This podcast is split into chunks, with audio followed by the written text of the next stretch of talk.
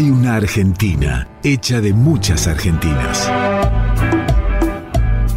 Pequeños países que son el alma de este gran país. Cada uno con sus historias. Yo tengo la costumbre de que el cordero si está oreado yo lo mojo y después lo salo. Y bueno, y después tener la paciencia que, que hay que tener, que y bueno, despacito después se hace. Sus músicas.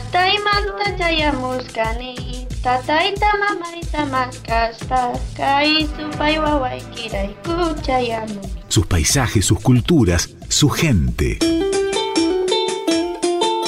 Radio Nacional presenta Comarcas, ciclo de documentales realizado por las emisoras de la radio pública.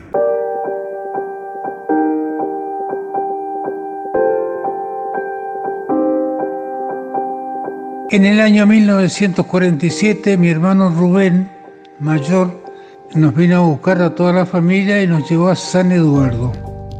Y ahí empecé a ir a la escuela, eh, tercer grado, y yendo a la escuela, después un día me, me llamaron para trabajar como cadete en la usina, el 26 de noviembre de 1949.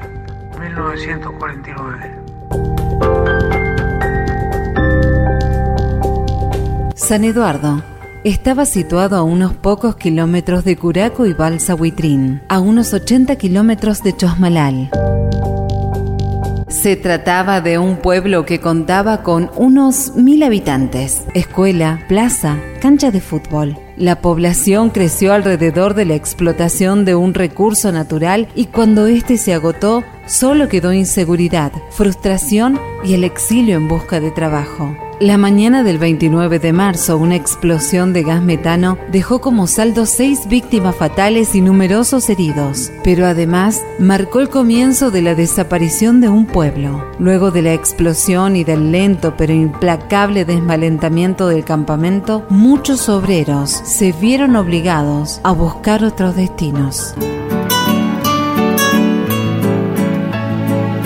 Carlos Lator, profesor de historia historiador, autor del libro San Eduardo, Volver en la Memoria y ex intendente de la ciudad de Chosmalal. La existencia de yacimientos de carbón en el norte neuquino se conoció desde siempre. Incluso el coronel Manuel Olascuaga, que fue el primer gobernador del territorio nacional de Neuquén, ya había hecho un relevamiento de esos yacimientos en el norte neuquino e incluso proyectado un ferrocarril de la zona de Tilhue, aquí en el norte neuquino, hasta la bahía de San Blas, con el objetivo de extraer ese carbón, proyecto que finalmente no, no tuvo éxito.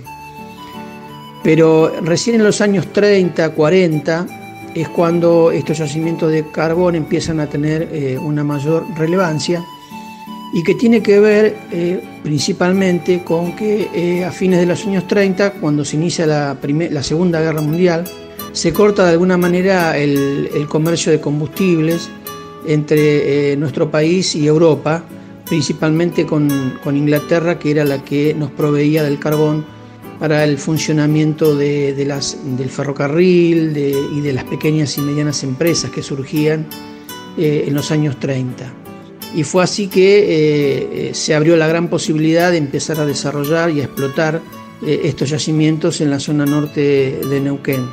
Primero se explotaron a través de capitales privados, principalmente capitales alemanes, y luego a través de la empresa del Estado ICF, Yacimientos Carboníferos Fiscales. hubo varios emprendimientos, pero los, los más importantes fueron la Tungar, el emprendimiento de La Cimita, aquí cerca de Taquimilán, que quería decir Compañía Minera Taquimilán, y San Eduardo, que fue eh, el emprendimiento, el campamento que tuvo mayor vigencia y relevancia eh, en el tiempo y por el impacto que produjo en la zona norte. Cecilia Arias profesora de Historia integrante del Centro de Estudios Regionales Chosmalal y coautora del libro San Eduardo, Volver en la Memoria. En el periodo de esplendor del campamento, a fines de la década de 1940 e inicios de la década del 50, la población ascendía aproximadamente a mil habitantes. Para la misma época, Chosmalal contaba con 1.650 habitantes y Zapala con 3.400 habitantes aproximadamente. San Eduardo, memoria de un pueblo minero, Chosmalal.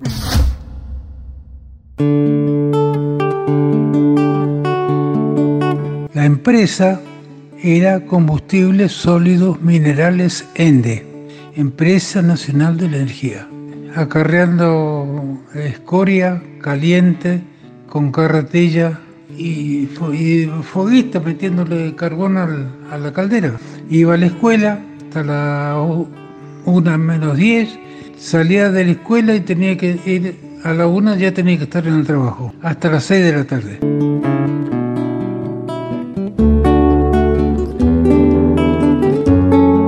Hola, soy Juan Crisóstomo Barahona, nacido en Naunauco el 8 de noviembre de 1934. Tengo 86 años, tengo dos hijas y ahora vivo en Chosmalal. De la caldera donde trabajaba me pasaron a carpintería. Ahí cortaba leña y repartía, tenía 15 años en ese tiempo, y repartía a los jefes leña cortadita para que prendan las cocinas a carbón. Con el señor de la Avena hicimos las mesas y sillas para el club que teníamos, un club de esparcimiento. Hicimos 100 mesas y, el resto sillas con posabrazos, hacíamos todo de madera. Ellos me daban todo marcado, yo lo cortaba, lijaba, pulía, amasillaba, aprendí a hacer amasilla. Para vidrio se prepara con tiza en polvo y aceite doble cocido. Eso lo hacía yo. Y después teníamos la cola de carpintero que también para encolar los muebles. Y en el club había esparcimiento ahí para jugar un truco, para jugar un billar, jugar a los dados. Y después había un lugar para, para comer también ahí que estaba atendido por las chicas Valverde.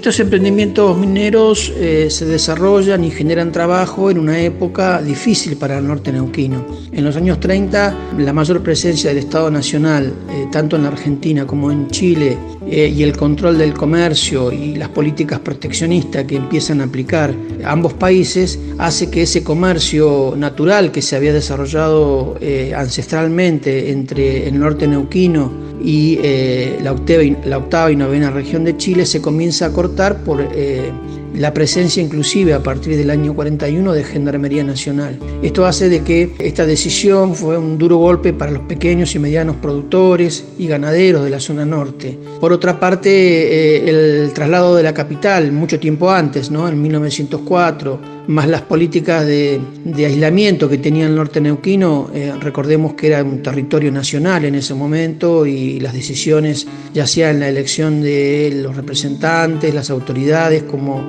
las políticas de desarrollo, se definían en Buenos Aires, con lo cual esta zona norte quedó muy aislada. Con lo cual, eh, la presencia de todos estos emprendimientos mineros fue una alternativa de trabajo para eh, toda esta población que inclusive ya avanzados los años 40 eh, comienza a ser una zona de, gran expulsión de población. De manera que eh, en, el recuerdo, en la memoria de, los, de quienes vivieron en, este, en, estos emprendimientos, pero principalmente los que vivieron en San Eduardo, queda bueno, esta, esta idea de, eh, y este recuerdo de, de, un emprendimiento que, bueno, que generó trabajo, que generó posibilidades de desarrollo.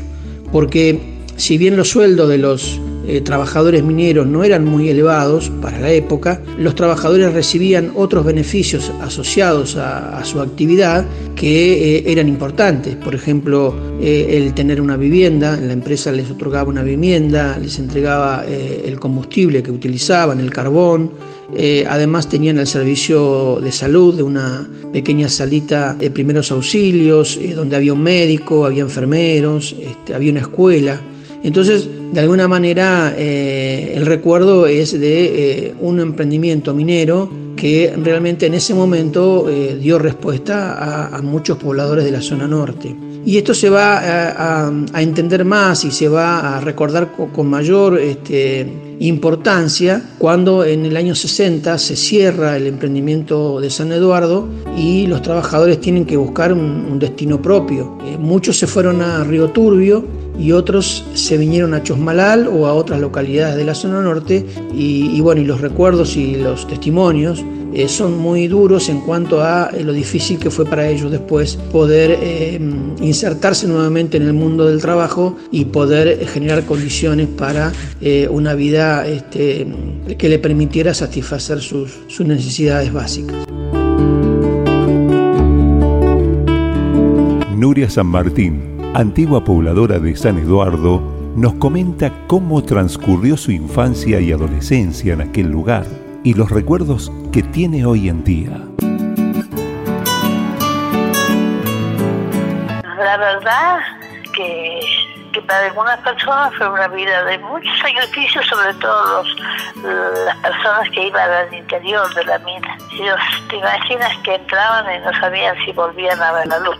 Hacían con mucha vocación su tarea, pese a todo, hacían con mucho compromiso. Y era la producción de mineral, era mineral de muy buena calidad, la asfaltita. Así que de eso el aporte de San Eduardo hasta nivel país, te digo, el progreso del país ayudó. La explosión de la mina destrozó totalmente, un riesgo total de meterse ahí. El desenlace de todo fue eh, que estaban dinamitando esa mañana del 29 de marzo del, de 1951, estaban dinamitando el lugar eh, ahí en, la, el interior de la mina y había una emanación de gas y no lo se ve. Una dinamita fue suficiente y explotó la mina, una explosión terrible, 9 menos 20 de la mañana. San Eduardo, memoria de un pueblo minero, Chosmalal. De carpintería me pidieron la administración para ir a la parte de geología. El geólogo tenía que hacer copiar este, los planos, hacer todos los relevamientos de todo eso. Y después había uno de contabilidad, eh, de, digamos, de liquidaciones de aire, que se interesó con otro muchacho y nos llevó ahí, nosotros, ya digo, con 15 años, no alcanzaba 16 años todavía, empezamos a hacer las liquidaciones de haberes de sueldo, eh, no teníamos formularios impresos en San Eduardo nos mandaban el formulario IRT 820 de, Río Turio, nos mandaban acá para que venía con el recibo para hacer los descuentos de la cooperativa y todo teníamos. Y después eh, hacíamos las liquidaciones de haberes, teníamos que hacer todos los arqueos de caja, todo, le dábamos al contador, traía todo el dinero, después nos tocaba en sobrar y pagarle al personal. Una de las cosas eh, que siempre me gustó es memorizar y yo los legajos del personal me los conocía todos de memoria. Yo lo veía al tipo y ya sabía qué legajo tenía. Inclusive me acuerdo de Roberto Carrizo, que es el, el legajo 272. 72.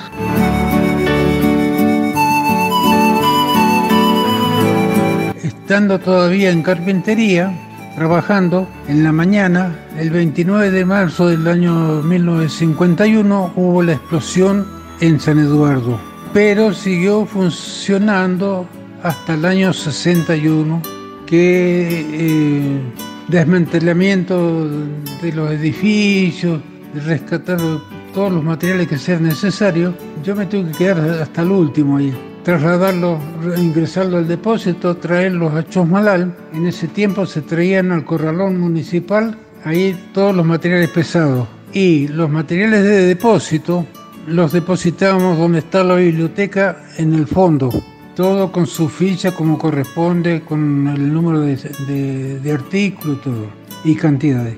Y después del 61 me vine a Chosmalal y me dijeron que ya no me podían retener más acá porque yo ya tenía el traslado a Río Turbio por muchos meses ya me estaban suspendiendo porque yo tenía hasta que hasta el último viaje que hice acá. Porque antes costaba mucho porque antes veníamos por acá por donde está la planta de gas esa era la única ruta que había bajábamos por ahí con los camiones. O si no venir por la balsa de Huitrín veníamos por Naunauco y pasábamos por otra balsa que había acá, que antes no había puente, acá pasamos por donde está la mina de, sal, y todo eso lo hice hasta, hasta, el último. Y después, en el año 61, ya me fui de traslado a Río Turbio. De acá en camión hasta Zapala, en Zapala tren hasta Bahía Blanca y Patagones. Y después en colectivo a Río, a Río Gallego y en tren a Río Turbio.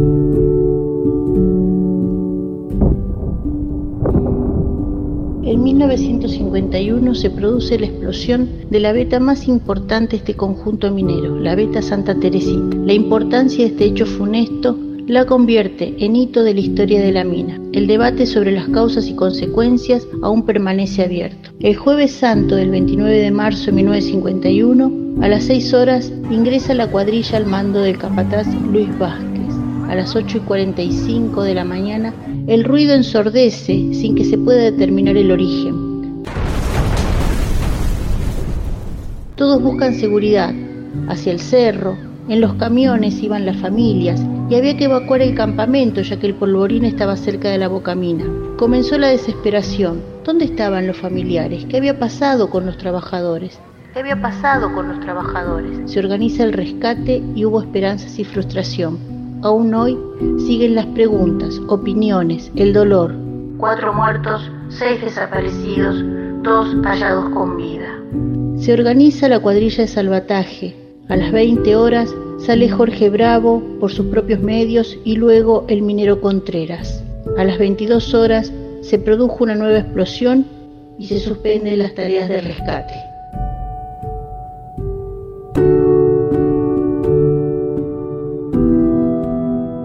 Luego de la explosión comienza el traslado del personal a Río Turbio y a Los Castaños en Mendoza. En 1959, la Escuela de San Eduardo da aviso al Consejo Nacional de Educación que no se iniciarían las clases en 1960. En 1960. En enero de 1960 se inicia el proceso de dar de baja a los trabajadores, quienes tenían seis meses para abandonar sus viviendas. Se les vendieron los materiales de las mismas. No todos aceptaron ser trasladados a otros yacimientos de yacimientos carboníferos fiscales. Tuvieron dificultades para conseguir trabajo, había escasez de viviendas, alto precio de alquileres, habían perdido los servicios gratuitos que le brindaba la empresa por vivir en el campamento. También hubo resistencias a abandonar el mismo.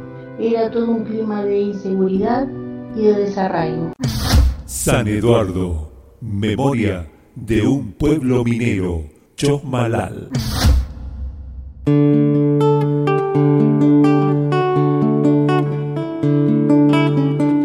trabajaban mujeres en la empresa. Los jefes eran todos, éramos como una familia grande, desde el administrador hasta el último peón. Nos juntábamos en el club y éramos todos iguales. Y en la escuela sí había las hermanas Santa Juliana, que vinieron solteras, ahí después entraron en el matrimonio. Y después Mónica Bayón también entró en matrimonio con el señor el director que había, Luis Pérez, y, las hermanas Santa Julián se casaron con los Bagli.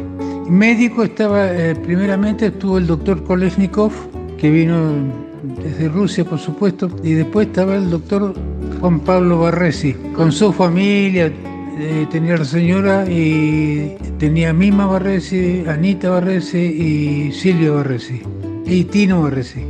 Mi mamá estaba en San Eduardo también, y ella sea de partera eh, la llamaban de todos lados a la hora que sea, la venían a buscar.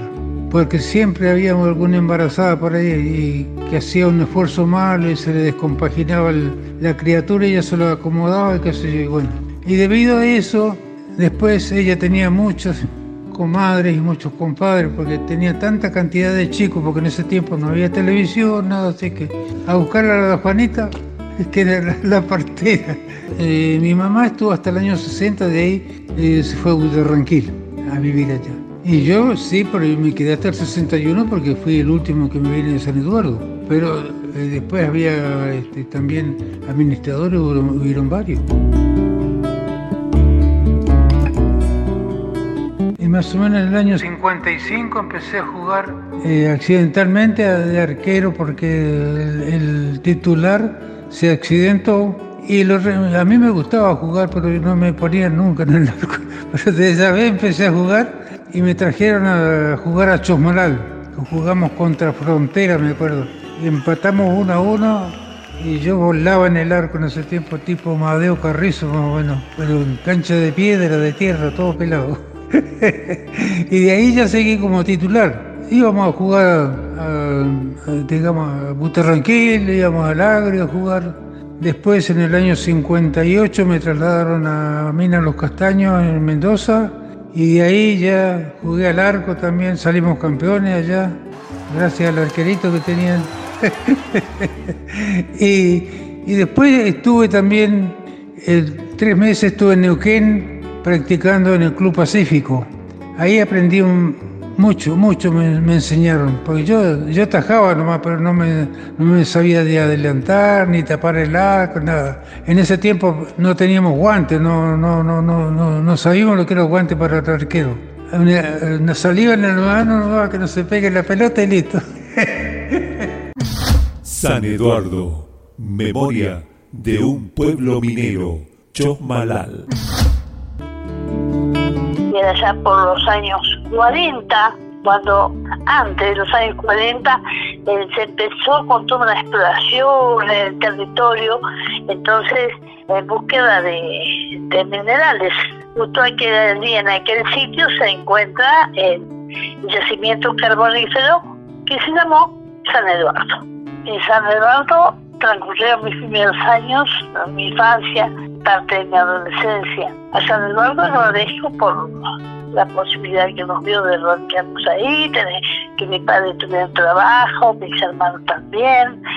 Y bueno, yo hacer eh, allí en la escuela primaria, después estudié por correspondencia, con mi eh, estudié ahí en la escuela en la escuela 127 que era la escuela primaria y en el nocturno teníamos eh, una profesora que nos enseñaba eh, confección, eh, tejidos a crochet, tejido a máquina, no, no, no, a dos agujas, por ejemplo.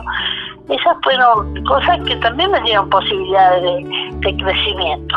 Con este hallazgo ¿no? se empezó a, generar recursos que dieron lugar a una fuente de trabajo importante, con lo que se pudo convocar gente de los alrededores que vivían quizás aislados en puestos con recursos muy precarios como era crianza de, ganado, ¿no?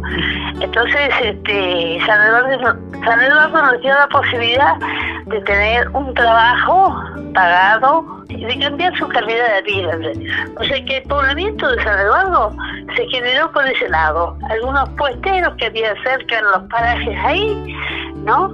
Eh, y como digamos que por aquel entonces Neuquén no estaba muy poblado, es más, era territorio nacional. La mina de San Eduardo fue una de las principales estructuras de carbón del norte de la provincia. Desde mediados de la década del 40, en agosto de 1945, el Poder Ejecutivo Nacional interviene en los yacimientos explotados por capitales alemanes. San Eduardo era uno de ellos, producto de la tardía declaración de guerra de nuestro país a la Alemania nazi. Esto mejoró las condiciones laborales y de vida de los trabajadores notoriamente. Las ruinas de San Eduardo fueron declaradas Patrimonio Histórico Social por la legislatura de la provincia de Neuquén el 11 de septiembre del año 2008. Eh, le quiero contar una cosa que antes de empezar a trabajar teníamos que ir a la, a la esquina de la administración, venía un policía, nos hacía formar, nos hacía marchar hasta el mástil de la bandera, izamos la bandera y viva la patria y cada uno a su trabajo. Y viva la patria y cada uno a su trabajo. San Eduardo, memoria de un pueblo minero, Chosmalal. ¿A dónde vas, minero? Y que traes sueños con esa seda amarilla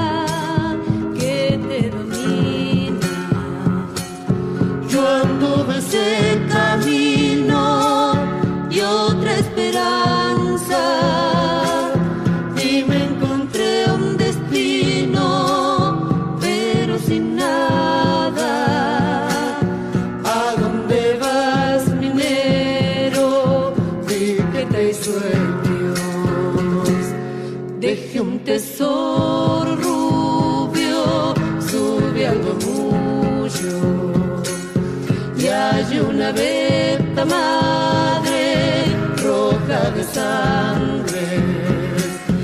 Cuando la ves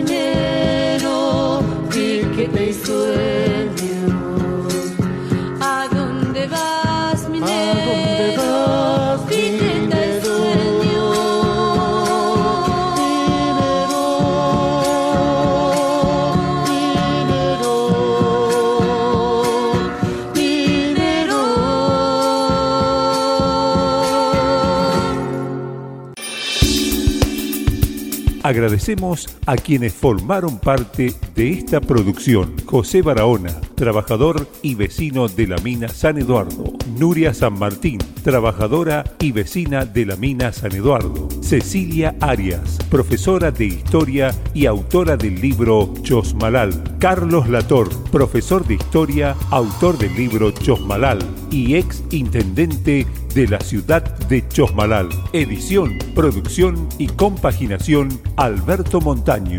Voces en off Ruth Ibarra. Azul Méndez. Idea LRA 52 Radio Nacional Chosmalal. Neuquén, Argentina.